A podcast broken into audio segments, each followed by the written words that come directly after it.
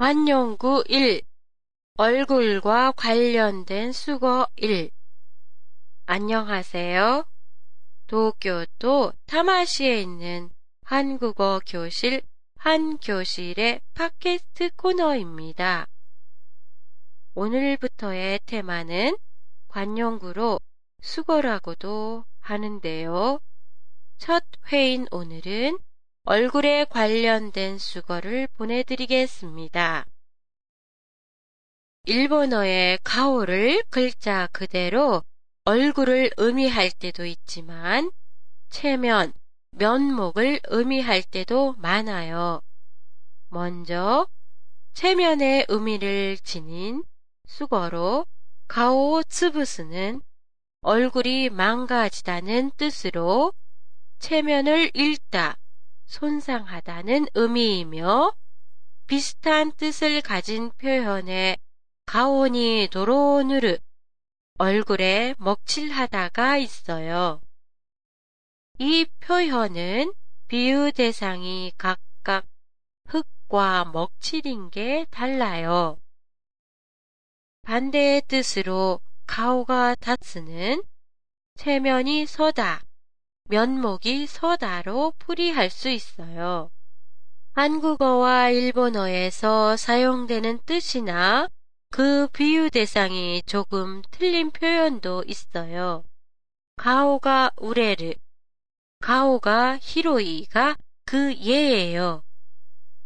가오가 우레르는 글자 그대로 얼굴이 팔리다로 한국어에서는 두 가지 뜻으로 사용돼요. 일본어와 동일한 유명하다라는 뜻도 있지만 부끄러워 체면이 깎이다 라는 뜻도 있어요.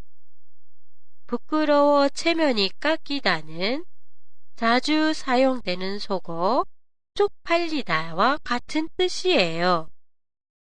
또한 폭넓은 교재로 아는 사람이 많다는 걸 의미하는 가오가 히로이는 발이 넓다 로 일본어에서는 가오지만 한국어에서는 발이에요. 지금까지의 팟캐스트의 내용을 녹음한 CD와 원고를 야후 옥션에서 구입하실 수 있습니다. 휴대폰으로도 주문이 가능합니다.